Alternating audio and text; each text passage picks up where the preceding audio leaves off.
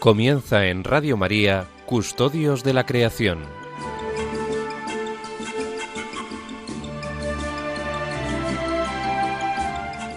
Un programa dirigido por Jaime Muñoz y José María Galán.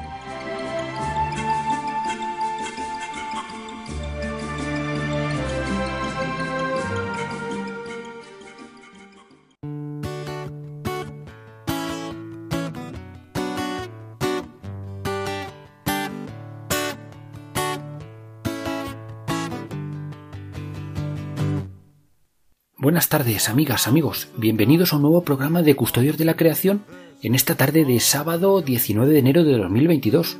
Os saluda Jaime Muñoz en nombre de todo el equipo de Custodios de la Creación. Pues como sabéis, desde Custodios de la Creación venimos prestando especial atención a una de a las figuras de, santos y beatos que tan apreciados a lo largo de la historia de la Iglesia, pues que han vivido su fe dedicados a la, a la santificación del mundo a través de la oración y de un estilo de vida pobre y humilde en la naturaleza. Pues hoy precisamente la Iglesia recuerda de nuevo la memoria de una de estas figuras. Me refiero a San Conrado Confalonieri. San Conrado nació en Piacenza, Italia, hacia el año 1290. Era amante de la vida mundana y en una cacería ordenó a sus criados que, que prendieran fuego al matorral donde se habían escondido unas piezas de caza. El fuego se extendió y arrasó campos y casas, y Conrado volvió a la ciudad sin que nadie lo, lo viera escondido. Acusaron de tal incendio a un hombre pobre que fue condenado a muerte. este hecho hizo reflexionar mucho a, a Conrado, que se declaró culpable y que tuvo que satisfacer con sus bienes los daños causados. Él y su mujer, Eufrosina, quedaron en la miseria, pero vieron en ello la mano de Dios y decidieron consagrarse al Señor. Eufrosina entró en las clarisas de Piacencia, donde pasó el resto de su vida, y Conrado vistió el hábito de la Tercera Orden de San Francisco. Después de varias peregrinaciones se estableció en Noto, en la isla de Sicilia, donde inicialmente se dedicó a cuidar a los enfermos en el Hospital de San Martín, creciendo allí su fama de santidad. Posteriormente se retiró a un eremitorio en la llamada Gruta de, Pizoi, de Pizoni, cerca de Noto, donde pasó ya el resto de sus años consagrado a la oración y a la penitencia, implorando al Señor la conversión pues de los hombres de peor vida y la curación de los numerosos enfermos que acudían a él de toda la comarca. El Señor atendía a sus oraciones y así se le atribuyen pues numerosos eh, milagros. ¿no? Pues este santuario y la ermita pues siguen en pie y, se visitan todavía allí en, Sicilia.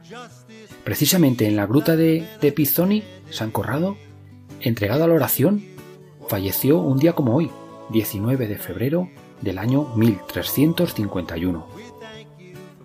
Pues bien, amigas, amigos, encomendándonos a San Conrado y poniéndonos bajo el manto de nuestra Madre, la Santísima Virgen María, bajo la advocación de Nuestra Señora Lourdes que hemos celebrado hace unos días, comenzamos nuestro programa de hoy, un programa que queremos dedicar especialmente a quienes estáis sufriendo algún tipo de dolencia o enfermedad. Queridos oyentes, Después de los dos últimos programas, pues eh, habéis comprobado pues que hemos entrevistado pues a expertos de la Iglesia pues en las cuestiones de, máxima actualidad ambiental, como el cambio climático o, la cuestión del hambre, ¿no? Pues recordamos eh, eh, a Fray Eduardo Agosta, carmelita, carmelita y científico, experto en, clima, y, en el último programa Monseñor Fernando Chica Arellano, observador de la Santa Sede para, para la FAO, la Organización de Naciones Unidas para la agricultura y la alimentación. Pues eh, estas dos figuras expertas de, relevancia de la Iglesia nos han ayudado a comprender la perspectiva cristiana católica en relación a la cuestión ecológica eh, desde la Laudato Si, pues profundizando en ese concepto clave en que tanto existe, insiste el Papa Francisco y que llamamos eh, ecología integral.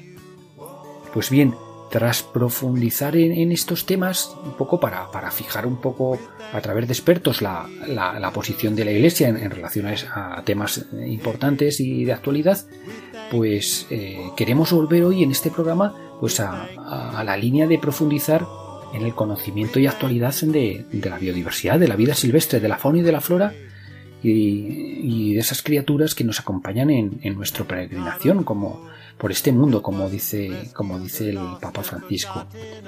Ello lo haremos pues introduciendo unas notas de, biogeografía y retomando el coloquio con nuestros colaboradores Francisco García y José María Galán, que nos ayudarán a conocer pues un poco más de cerca algunas de, nuestras especies más emblemáticas, hoy el caso del lince ibérico. Antes de ello, y como viene siendo habitual, os ofrecemos el espacio de actualidad que cada programa nos ofrece muy amablemente Antonio Garrido del movimiento Laudato Si.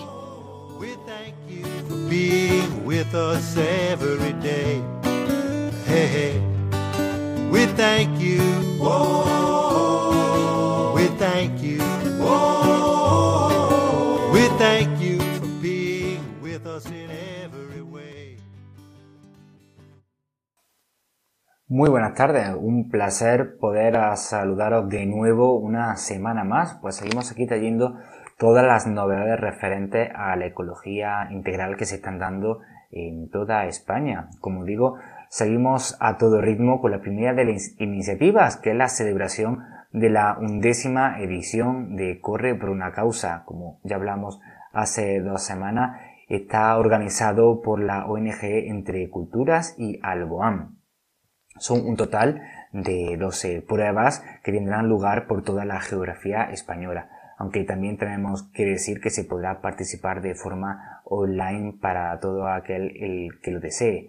Esta mañana, por ejemplo, ha tenido lugar la prueba en León y mañana se trasladará hasta la capital de Castilla y León, a Valladolid. Así que animamos todavía a la gente a apuntarse.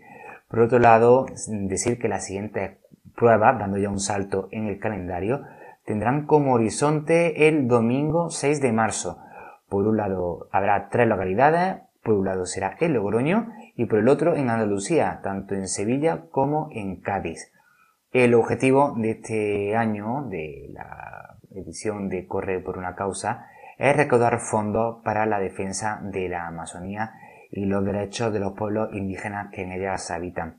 En concreto, se está promoviendo una educación intercultural, bilingüe y medioambiental, eh, desde la formación en el liderazgo y la promoción económica. Y, como no, la atención humanitaria y la protección de las miles de personas que viven en la triple frontera que conforman Brasil, Colombia y Perú, y en toda esta región panamazónica.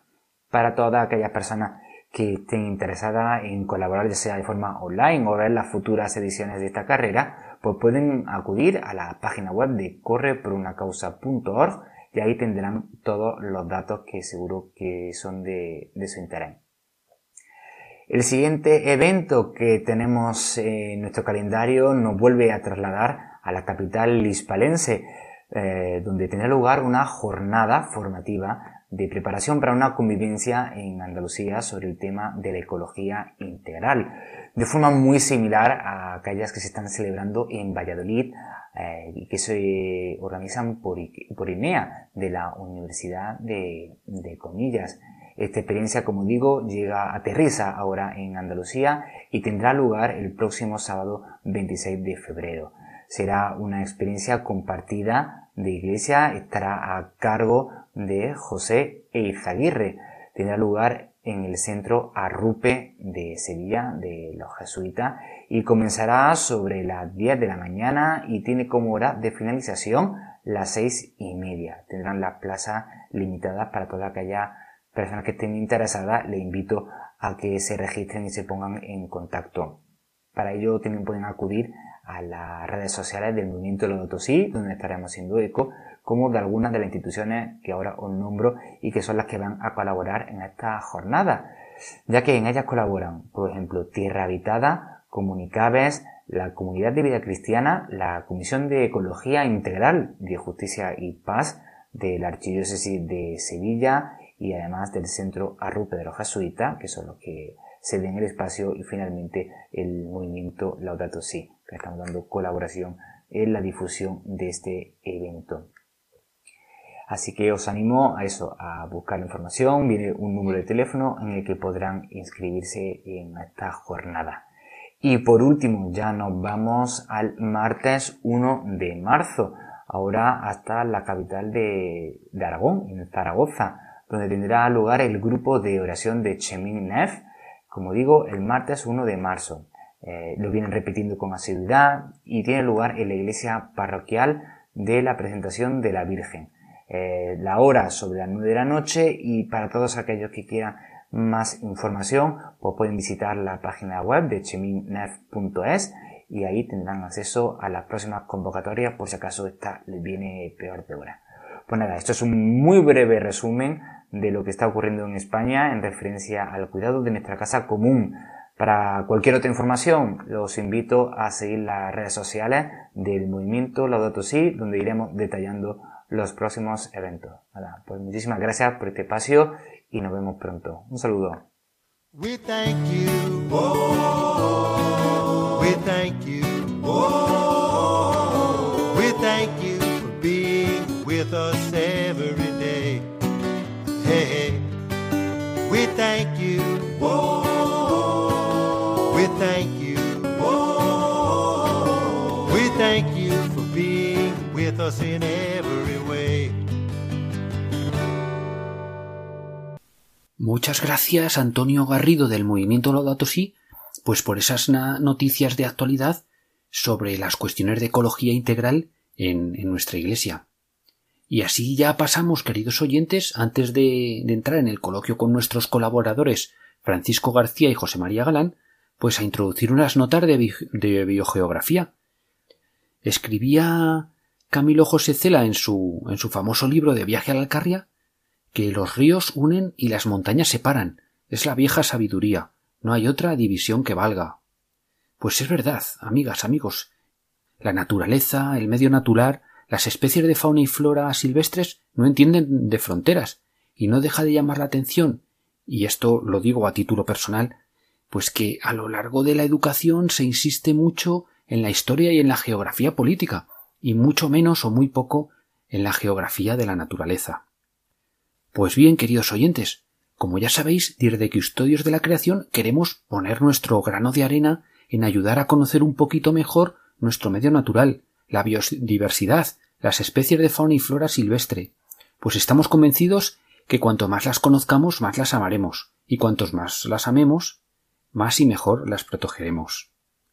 El otro día encontré un dicho atribuido a San Francisco, un dicho que me encantó y que quiero compartir con vosotros, y dice así Oh Dios, lleno de amor y de bondad, que has hecho tan hermoso el mundo y enseñado a toda criatura que anda o vuela a anunciar tu gloria. Yo te daré gracias hasta que muera por haberme colocado en medio de ellas. Pues qué bonito, ¿verdad? Pues con este dicho atribuido a San Francisco, que de alguna manera pues quiere marcar el, tono de nuestro programa, pues, pues vamos a hablar un poquito de biogeografía.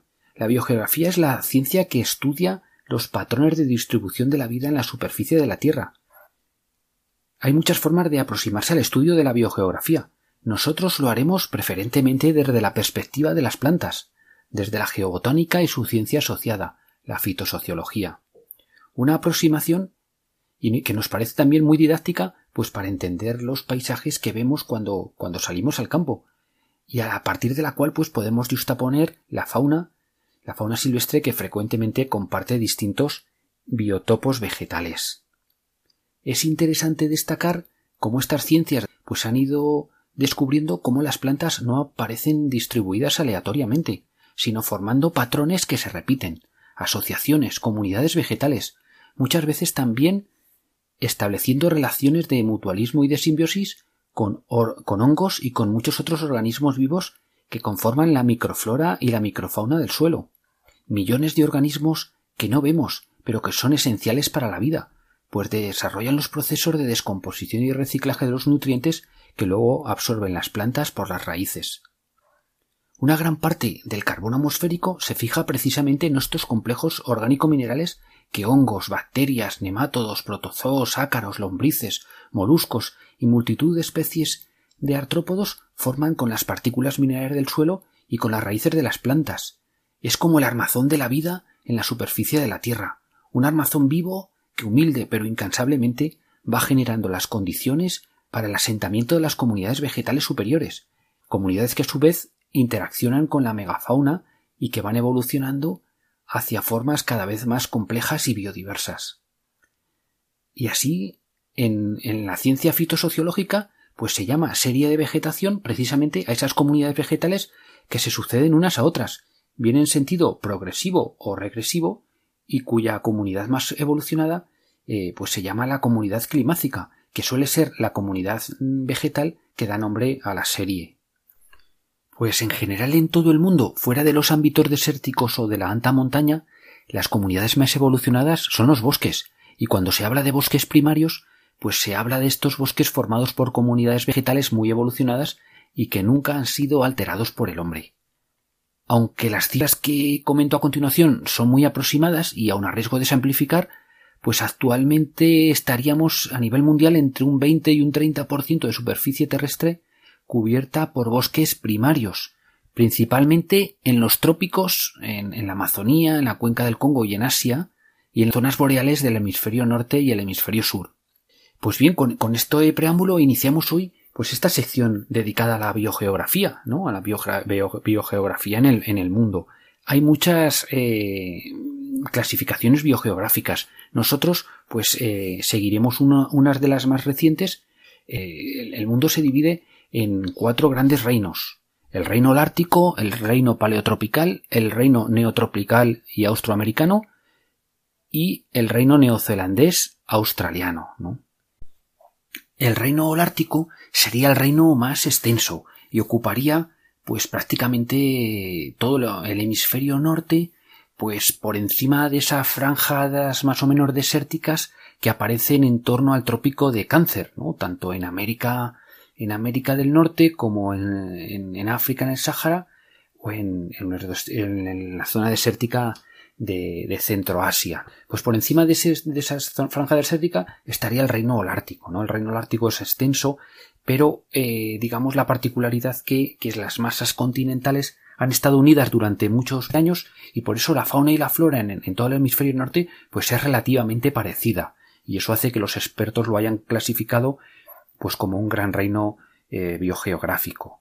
El reino neotropical sería toda esa zona de, centro y de, y de Suramérica, el, el, reino paleotropical, pues esas, por, pues por debajo del desierto del Sahara, pues todas esas zonas de, de África y, de, y del sudeste asiático, ¿no? Todas esas zonas. Luego tendríamos el reino neozelandés australiano, que por la particularidad del aislamiento durante millones de años, pues su fauna y su flora, pues son muy, muy, muy singulares, ¿no? Pues tenemos especies, pues como los canguros, ¿no? Pues son especies realmente únicas, ¿no? En el, en el mundo, ¿no? Pues ese sería un poco una versión, una visión integral. En el, en el, en el reino ártico y ya pasando a la zona de Europa, de Eurasia, pues tendríamos distintas, distintas regiones, que son las, las áreas en las que se dividen las grandes divisiones de los reinos, de los reinos eh, biogeográficos. En lo, que lo que serían los territorios de España, la península ibérica y, las islas, pues eh, España, digamos, eh, estaríamos entre dos regiones, entre dos regiones biogeográficas, la región eurosiberiana y la región y la región mediterránea. La región eurosiberiana se sitúa pues, en el norte de la península ibérica, en, el área de los Pirineos, la cordillera cantábrica y, ese sistema montañoso que hay entre, Galicia y, el norte de Portugal. Pues es una, es la España verde, digamos, ¿no? Que, se, que todos conocemos. Es una región, pues, de, de, de bosques de hayas, de robles, de abetos y, y de esas formaciones vegetales, pues típicas de gran parte de la, de la Europa continental, ¿no? Y también de las islas británicas, esa, esa gran. Eh, luego por debajo, pues tendríamos la región mediterránea, que ocupa gran parte de la península ibérica, además de las islas Baleares, Canarias, Madeira y gran parte del norte de África, coincidiendo en mucho pues con, con el clima mediterráneo. Es en esta región pues salvo en las Islas Canarias y, en otras islas atlánticas con una vegetación muy singular por el aislamiento, pues es donde destacarían pues los bosques y, las, y las asociaciones pues de encinas, de alcornoques, de coscojas, de sabinas o de pinares mediterráneos. Es también pues el, dominio en gran parte de ella de, del olivo, ¿no? Tanto en su versión silvestre como en su versión cultivada, en las zonas, en las zonas más cálidas, ¿no? pues estas, eh, esto sería un poco las dos grandes áreas, ¿no? En que, eh, biogeográficas que tendríamos en, en, lo que es España, ¿no? Todo eso, pues claro, matizado por la, por la orografía, por la orografía, ¿no? España es mm, los, de los países más montañosos de, de Europa. Y así pues, pues esa, esas, esas pautas generales, esas tendencias generales, pues son muy modificadas por, por las grandes montañas que, que, que, cruzan España, ¿no? Los Pirineos, la Cordillera Cantábrica, el sistema ibérico, las montañas béticas, el sistema central, todo eso eh, eh, introduce pues mucha heterogeneidad, ¿no? También las grandes, las grandes cuencas fluviales, todo eso eh, introduce una gran heterogeneidad, pues que hace que España pues sea pues el país quizá más rico en biodiversidad pues de toda la de toda la Unión Europea es el país que más contribuye a esa red de espacios naturales de, llamada red Natura 2000 esa red ecológica que intenta preservar pues eh, una, una la mayor representatividad posible de hábitat y, y, especies silvestres no y, y bueno pues tenemos ejemplos pues realmente impresionantes, ¿no? Pues desde los, los famosos canutos en esas, en esas montañas de Cádiz que miran al Atlántico, ¿no? Donde tenemos vegetación subtropical, pues hasta, hasta las altas montañas pirenaicas, pues donde tenemos especies como la perdiz nival, ¿no? Una, una, una especie, un, una especie de ave, pues de, de, las zonas, de las zonas de muy al norte de, de Europa, ¿no? Todo eso es, pues es eh, más, más luego pues todas las zonas húmedas, las, las grandes especies migratorias, pues esto hace, bueno, pues que tengamos y que, y que tengamos un país, España, pues muy biodiverso y que nos tengamos que sentir orgullosos de ello, ¿no? Y, y, por supuesto eh, dispuestos a, a cuidarlo, ¿no?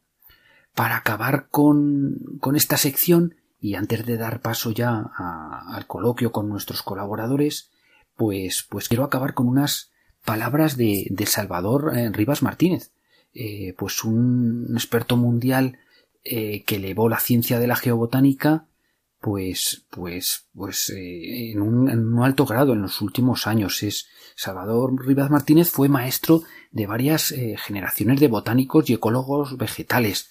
Y los que tuvimos la suerte de, de conocerle y asistir a algunas de sus clases pues le recordamos con gran cariño y admiración. Salvador era un gran intelectual en el sentido auténtico de la palabra y en sus clases pues eh, relacionaba pues todos los aspectos del saber humano. Para acabar por ello pues quiero leeros un pues el final justo del discurso que, que Salvador Rivas Martínez dio en, el, en la apertura del curso académico de la Real Academia Nacional de Farmacia en el año 2005 y que titulaba Avances en Geobotánica. En este discurso pues eh, recogía una síntesis de gran parte de su trabajo de investigación en materia de ecología vegetal, pues a lo largo de toda su carrera docente y científica, ¿no? Pues como digo, Salvador Rivas Martínez finalizó el, discurso de, de, esta manera. Finalmente, querría enfatizar sobre una preocupación y una convicción. Una buena parte de la sociedad española, sobre todo la universitaria, cree de buena fe que una buena economía, una investigación tecnológica y biomédica avanzada y una legislación adecuada serán un escudo protector suficiente para enfrentarse con éxito a los problemas derivados de la contaminación atmosférica, del deterioro de los ecosistemas naturales y de la pérdida de la biodiversidad. Por mi parte, estoy convencido que la eficacia en la disminución o control de algunos de estos problemas será proporcional al nivel de conocimientos que se posean sobre los hábitats y los biosistemas, así como del modo en que se gestionen los espacios naturales. La paradoja de la España actual es que los planes de estudio vigentes están cada vez más alejados y huérfanos de las disciplinas básicas que se requieren para que las nuevas generaciones puedan adquirir los conocimientos que, permitirían afrontar con capacidad los nuevos retos medioambientales. A modo de resumen diría, como José Manuel Moreno y Grohan der Brundtland, que cada país debe tener poseer la capacidad científica necesaria para dirigir sus propios pasos hacia un desarrollo sostenible y que las políticas medioambientales que no se basen en la ciencia y en el conocimiento no pasarán la prueba del tiempo. Fin de la cita. Pues con estas palabras eh, queremos hacer desde Custodio de la Creación nuestro humilde homenaje a don Salvador Rivas Martínez, uno de nuestros científicos del medio natural más importantes pues, del último siglo, y que falleció el 27 de agosto del año 2020. Pues de esta manera terminamos esta sección dedicada a la biogeografía, pues que nos gustaría de alguna manera continuar en los, en los próximos programas, donde iremos profundizando ya en esos territorios y bueno, pues aprovechando el contexto natural, pues nos gustaría, nos gustaría también aproximarnos a todas esas expresiones culturales y religiosas que se han dado en, en, el, en relación al medio natural, ¿no? Y en España pues tenemos una especial riqueza tanto de santuarios como de ermitas, ¿no? Que jalonan pues gran parte de, de nuestro territorio. Bien, pues vamos a dar ya, ya paso a nuestro coloquio con nuestros colaboradores Francisco García y José María Galán. Pero antes os invitamos a escuchar una canción con la que os invitamos a reflexionar pues sobre todos estos temas de la ecología integral que tratamos en nuestros programas.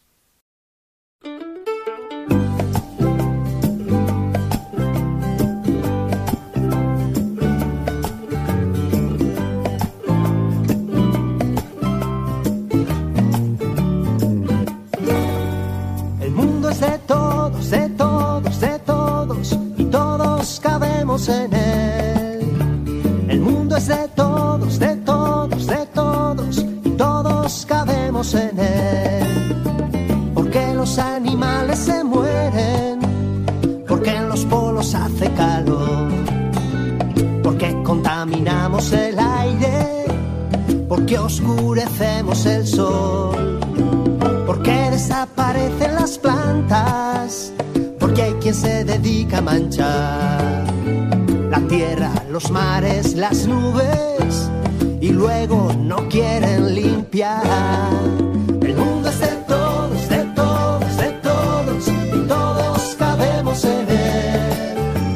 El mundo es de todos, de todos, de todos y todos cabemos en él. Porque hay países siempre con guerras, porque la gente tiene que huir, porque las fronteras se a los que no han nacido aquí. Porque hay quien se despierta en las calles, porque hay quien nunca ha sido feliz. Porque en mi casa tengo seis camas, si luego nadie viene a dormir.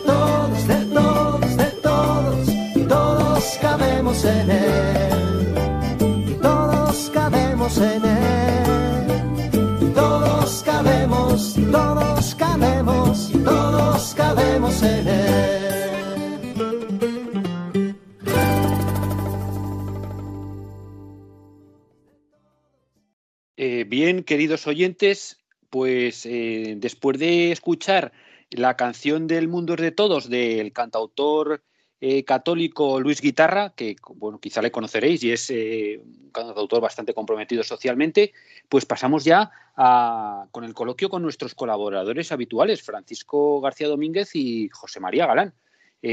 buenas tardes, Francisco. Buenas tardes, José María. Hola, buenas tardes. Buenas tardes a todos. Bien, pues, pues nada, pues como, como viene siendo habitual en otros, en otros programas, eh, pues eh, primero agradeceros vuestra colaboración de nuevo en, en, este programa de Custodios de la Creación de Radio María y podemos empezar como, como otras veces, pues comentando alguna noticia que queráis destacar pues de, de, estos últimos tiempos en relación a la conservación de la biodiversidad. A lo mejor puedes empezar tú, Francisco. Bueno, pues yo, eh, más que una noticia en sí misma, sí quería hacer un comentario sobre algo que me parece súper positivo.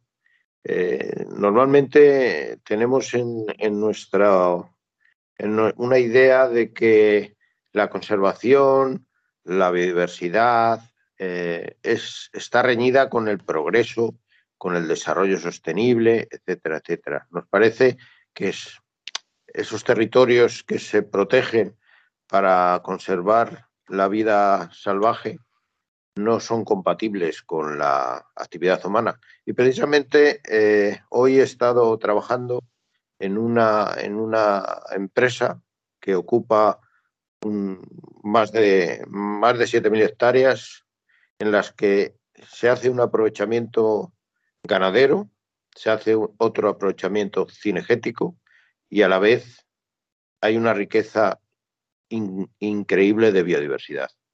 Desde las emblemáticas águilas imperiales hasta el lince ibérico, pasando por la cigüeña real, el águila perdicera y multitud de especies presa como el conejo, como la perdiz. Es un, un hervidero de vida y sin embargo también es un hervidero de desarrollo rural sostenible y me parece una buena noticia.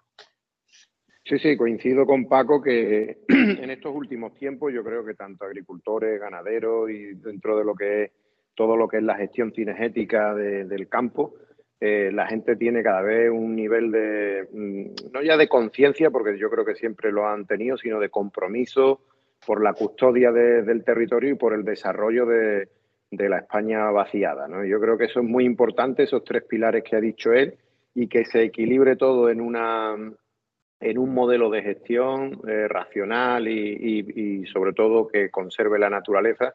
Eh, creo que ese es el camino y por supuesto que habría que alegrarnos de eso. Yo hoy eh, me alegro también mucho porque, bueno, por fin estamos viendo cómo se van desarrollando los tiempos en la naturaleza a unas velocidades tremendas. O sea, estamos viendo una floración aquí en Doñana que le está dando mucha vida a las colmenas, le está dando bastante vida también a, los, a los polinizadores y, claro, es una primavera adelantada por, por las condiciones meteorológicas que tenemos que son bastante secas pero afortunadamente la humedad del Atlántico va compensando con, el rocío de la mañana, con lo que son las nieblas, un poco lo que, lo que sería el agua que necesita esas plantas silvestres. Eh, aunque ansiamos que, llueva, como me imagino que pasará en el resto de, la península.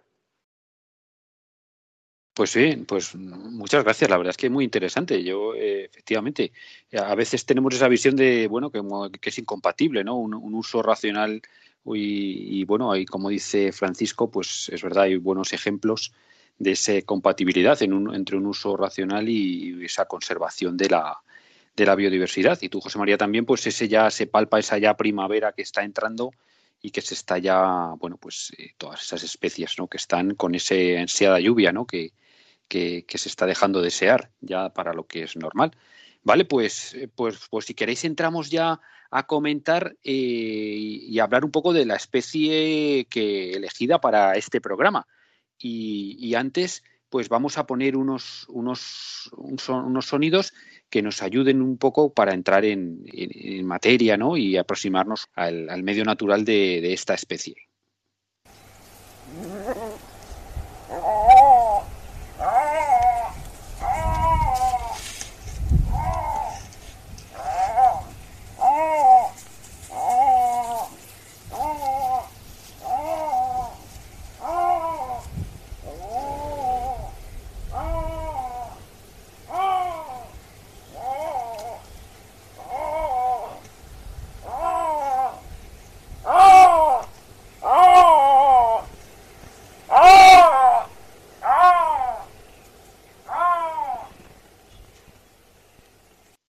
Bueno, pues eh, eh, José María, Francisco, ¿cuándo, bueno, ¿cuándo fue la primera vez que oísteis a esta especie en el, en el monte?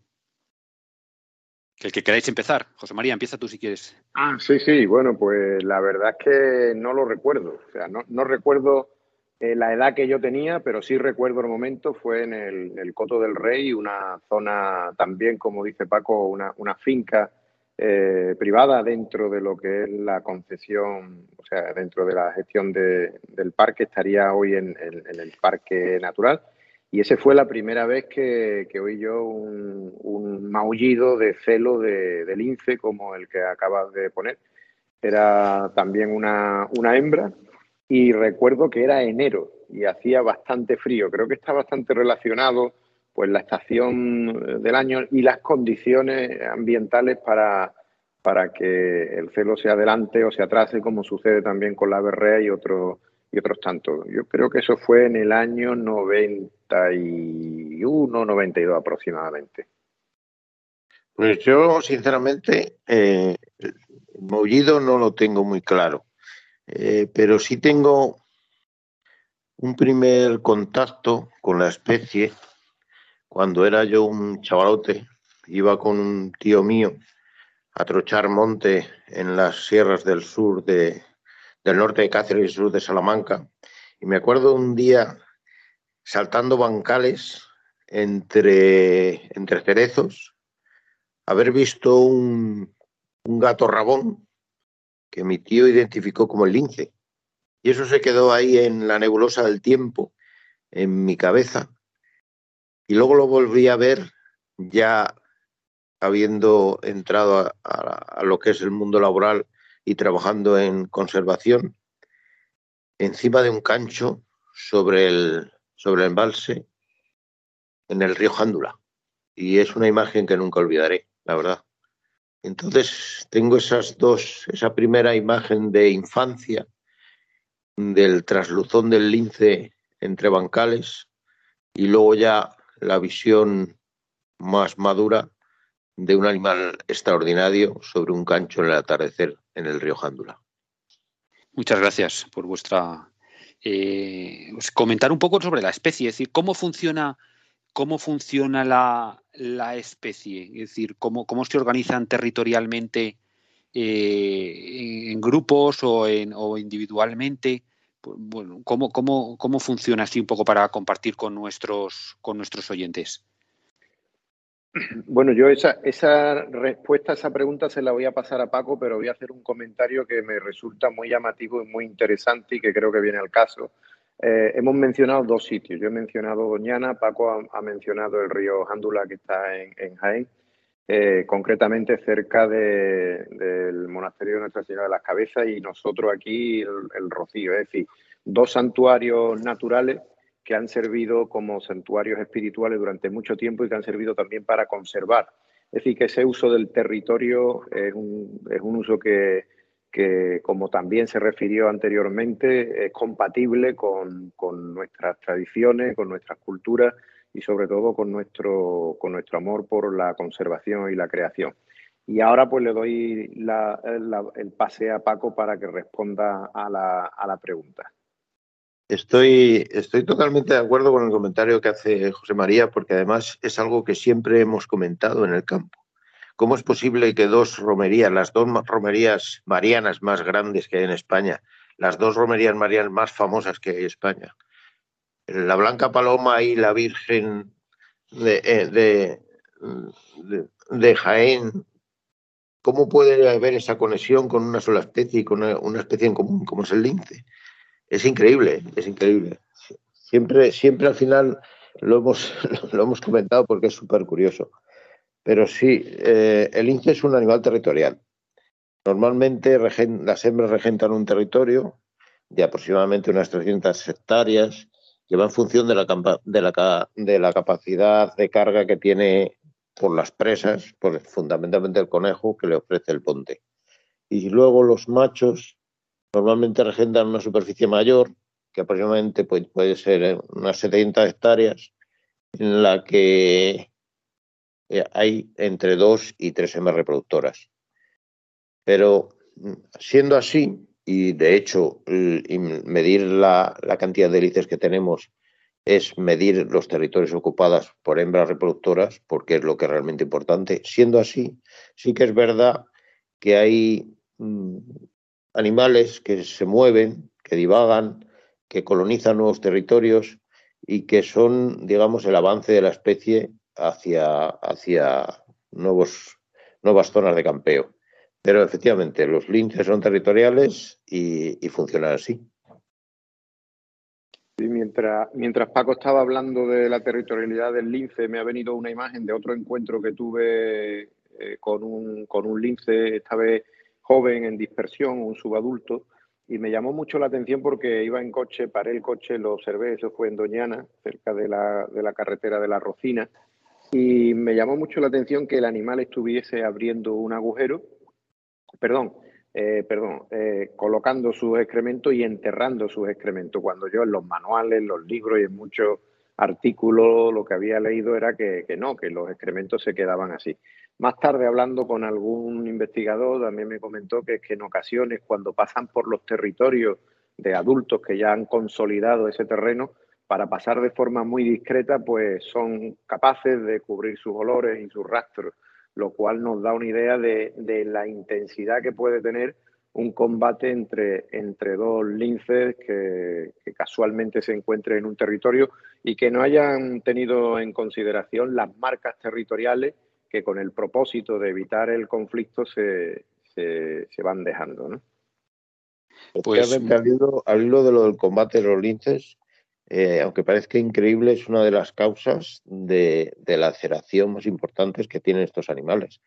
En el seguimiento en campo hemos encontrado animales mm, tullidos, fracturados, cosidos a zarpazos mm, de las peleas, sobre todo entre machos, que supone el, mantenimiento de un territorio. Y, son verdaderas aunque son pequeños, no un animal, un lince macho grande puede rondar los 18, 19 kilos, comparado con un tigre son muy pequeños, pero si realmente les ves pelear, eh, se hiela la sangre de la, la fiereza que pueden, que pueden transmitir. De hecho, de hecho también eh, he visto restos de zorro, restos también de jineta, de meloncillo, es decir, restos de competidores de territoriales, no tanto con el lince, sino por el alimento principal del lince, como pudiera ser el conejo, ¿no? El conejo también algunas perdices. Pero, pero sí, eso yo creo que ya todo el mundo que está metido en, en el conocimiento de, del lince, de su territorio y de su ecología, las relaciones que establece en su territorio son de feudo, es decir, su territorio lo conserva y sobre todo, aunque parezca ahora mismo así paradójico, ayuda a la conservación del conejo. O sea, para él el conejo eh, forma parte de su esencia, de su existencia y su territorio lo, lo tiene que defender de otros depredadores de conejo para, para, para mitigar un poco toda esa competencia y que el conejo pueda proliferar por nuestros montes.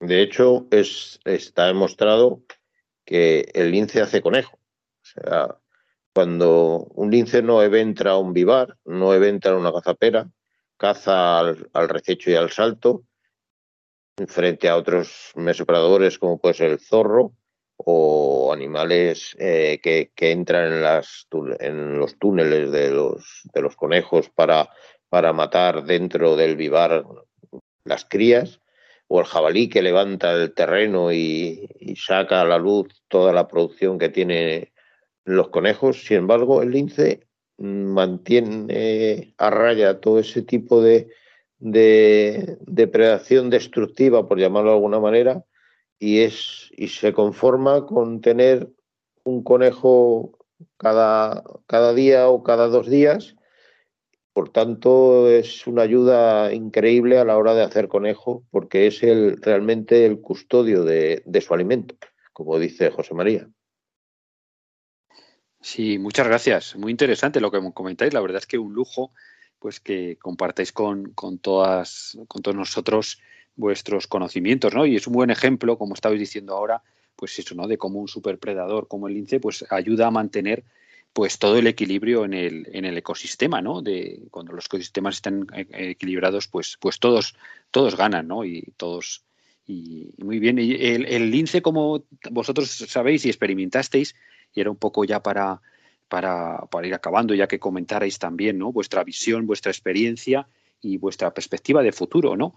Porque, como ya sabéis, amigos, eh, a finales de los, de los, noven, de los 80, ¿no? Eh, 90, a principios de los 90, pues eh, las poblaciones de conejo vivieron una gran crisis por esa enfermedad hemorrágico-vírica, ¿no? Que entró, que, que, que, bajó las poblaciones muchísimo, que se vinieron abajo y la, y la población del linces eh, en España, de la lince ibérico, ¿no? Es endemismo ibérico, pues sufrió un gran colapso, ¿no? Y quedaron como ya sabéis, pues es en dos, en dos, en dos pequeños núcleos, precisamente donde estabais, vosotros estuviste, estabais pues por allí, ¿no? Y, y fue, y yo creo que vuestra experiencia es muy interesante, ¿no? Que, porque justamente el núcleo de, de Doñana, ¿no? Como habéis dicho, eh, por ahí en torno al santuario de, de Rocío y también el, núcleo ahí de, del Jándula, ¿no? De Andújar, en torno a, cerca del santuario de Santa, de Nuestra Señora de la Cabeza, ¿no? Pues un poco ya, eh, a modo de, de ir cerrando, pues un poco que cómo de alguna manera ¿Qué es lo que destacaríais, ¿no? De vuestra experiencia, vuestra visión en esos años y un poco también con esa proyección, ¿no? Que han sido este, estos años después y, esa perspectiva, perspectiva de futuro. si quieres empezar tú, José María. Bueno, yo creo que fue un compromiso inicialmente de la sociedad. Si la sociedad no quisiera lince, ya no quedaría lince. Primer apunte. Segundo apunte, todas las administraciones y eso que en nuestro país tenemos muchas administraciones autonómicas y nacionales, eh, se implicaron y de alguna manera dejaron al lado a veces sus diferencias, pero establecieron distintos criterios de gestión, distintos modelos que a día de hoy, bueno, ha dado resultado eh, con, los costes que, bueno, que todos conocemos, ¿no? Pero creo que una, una especie como el lince es un patrimonio que trasciende a, lo que pueda ser la cuestión económica. Tener en cuenta que, como lince solamente hay uno, lince ibérico es una especie única y exclusivamente de nuestro de nuestra península ibérica y es todo un emblema y una y un orgullo de que todavía esté con nosotros y haciendo las labores eh, de conservación que hace dentro del monte Mediterráneo.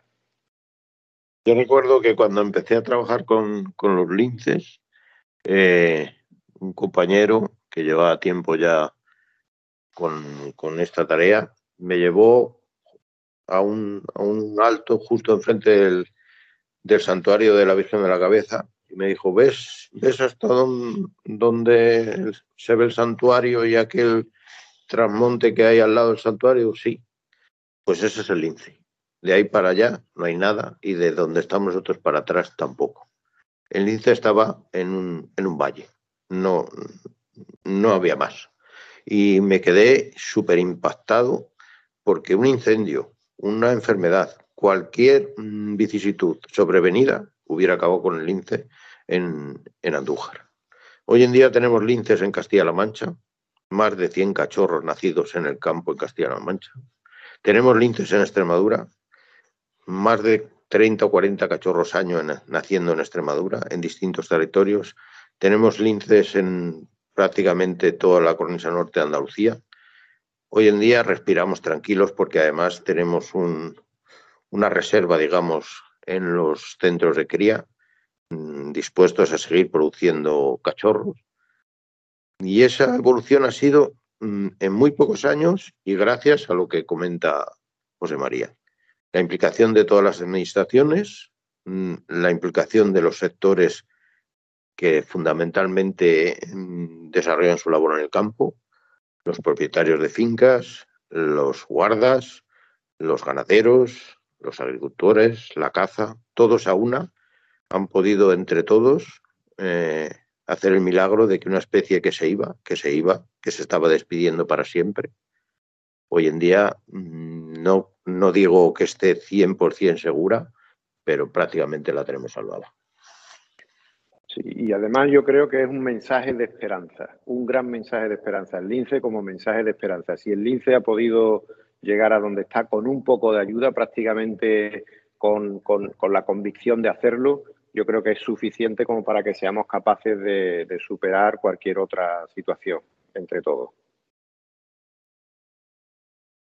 Pues muchas gracias, eh, Francisco García Domínguez y José María Galán, por compartir de nuevo con, todos los oyentes de Radio María vuestro tiempo y bueno, habernos ilustrado con vuestra experiencia y vuestros conocimientos sobre esta especie y sobre mucho más, ¿no? Yo creo que me ha gustado mucho porque ese mensaje positivo de esperanza, ¿no? De como una especie, bueno, que se iba, como dice como dice Paco, y que bueno, colaborando entre todos y bueno, con pues como al final pues se ha podido mantener, ¿no? Y ahora mismo pues está en, una expansión. Pues, pues muchas gracias, amigos, de verdad, y nada, hasta el próximo programa. Venga, pues un abrazo para todos y que tengáis una buena semana. Bueno, venga, un abrazo y mucho campo y muchas flores, como dice José María. Bien, queridos oyentes, pues así hemos llegado al final del programa y tenemos que despedirnos ya. Hoy, después de recordar la figura de San Conrado Confalonieri y de la habitual sección de actualidad de Antonio Garrido del movimiento Laudato Si, hemos hablado sobre biogeografía, introduciendo las grandes ecorregiones a nivel mundial y recordando la figura de Salvador Rivas Martínez, uno de los padres y principales impulsores de la geobotánica en España. Y ya en la segunda parte y de la mano de nuestros colaboradores Francisco García Domínguez y José María Galán, hemos tenido un coloquio sobre naturaleza enmarcado en la experiencia de éxito de la conservación de una de nuestras especies más emblemáticas, el lince ibérico.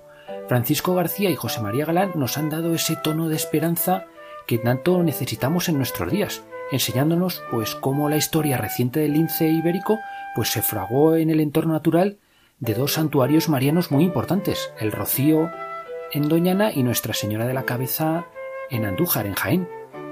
Os animamos así a continuar esta tarde de sábado aquí en la sintonía de Radio María, a continuación con el programa Éramos tan jóvenes del padre Nacho Figueroa.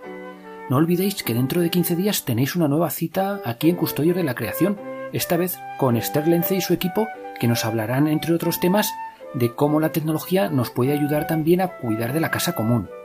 Nosotros nos volveremos a encontrar Dios mediante el próximo 2 de abril a las 5 de la tarde, las 4 en Canarias, ya bien entrada la primavera y casi a las puertas de la Semana Santa. Recordad que podéis contactar con nosotros a través del correo electrónico custodios de la creación la y que también podéis encontrar el programa en el podcast de la página web de Radio María. Amigas, amigos, muchas gracias de verdad por abrirnos de nuevo las puertas de vuestros hogares. Cuidaos mucho, cuidad a los demás y cuidad de la naturaleza, viviendo siempre desde el amor. Caminemos cantando como nos dice el Papa Francisco en Laudato Si, que nuestras luchas y preocupaciones por este planeta no nos quiten el gozo de la esperanza. El Señor no nos abandona. Esta es también su casa, donde su palabra se hizo carne y habitó entre nosotros. El Señor se ha comprometido para siempre con nuestro mundo y su amor nos lleva a encontrar siempre nuevos caminos. Alabado sea.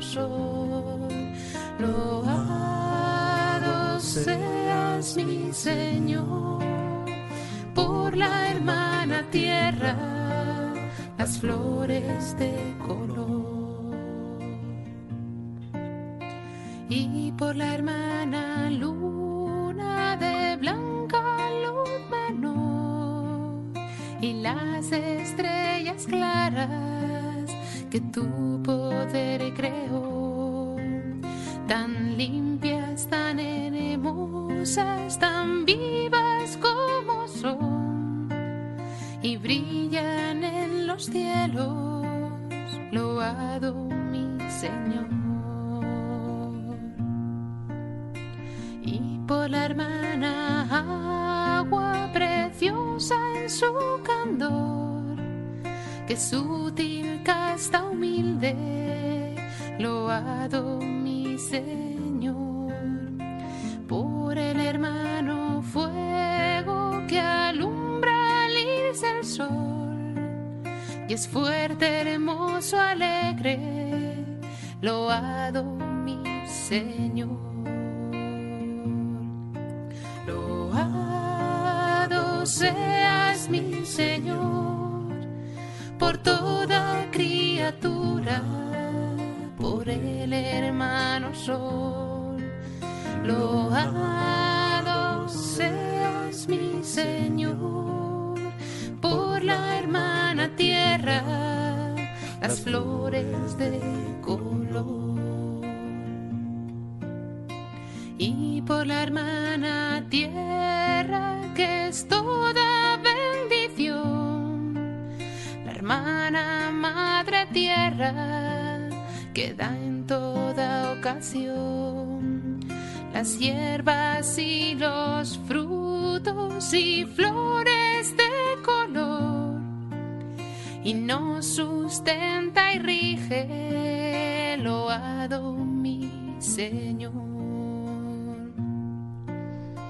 Y por los que perdonan y aguantan por tu amor los males corporales y la tribulación. Felices los que sufren en paz con el dolor, porque les llega el tiempo de la consolación.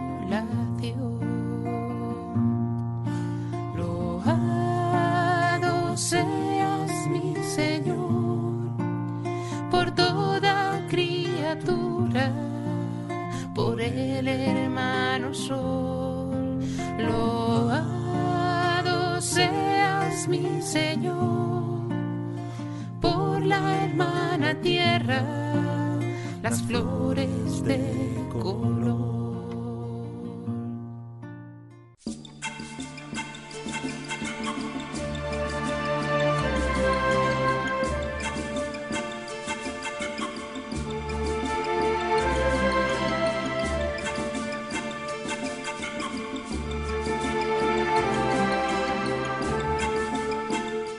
Acaban de escuchar el programa Custodios de la Creación.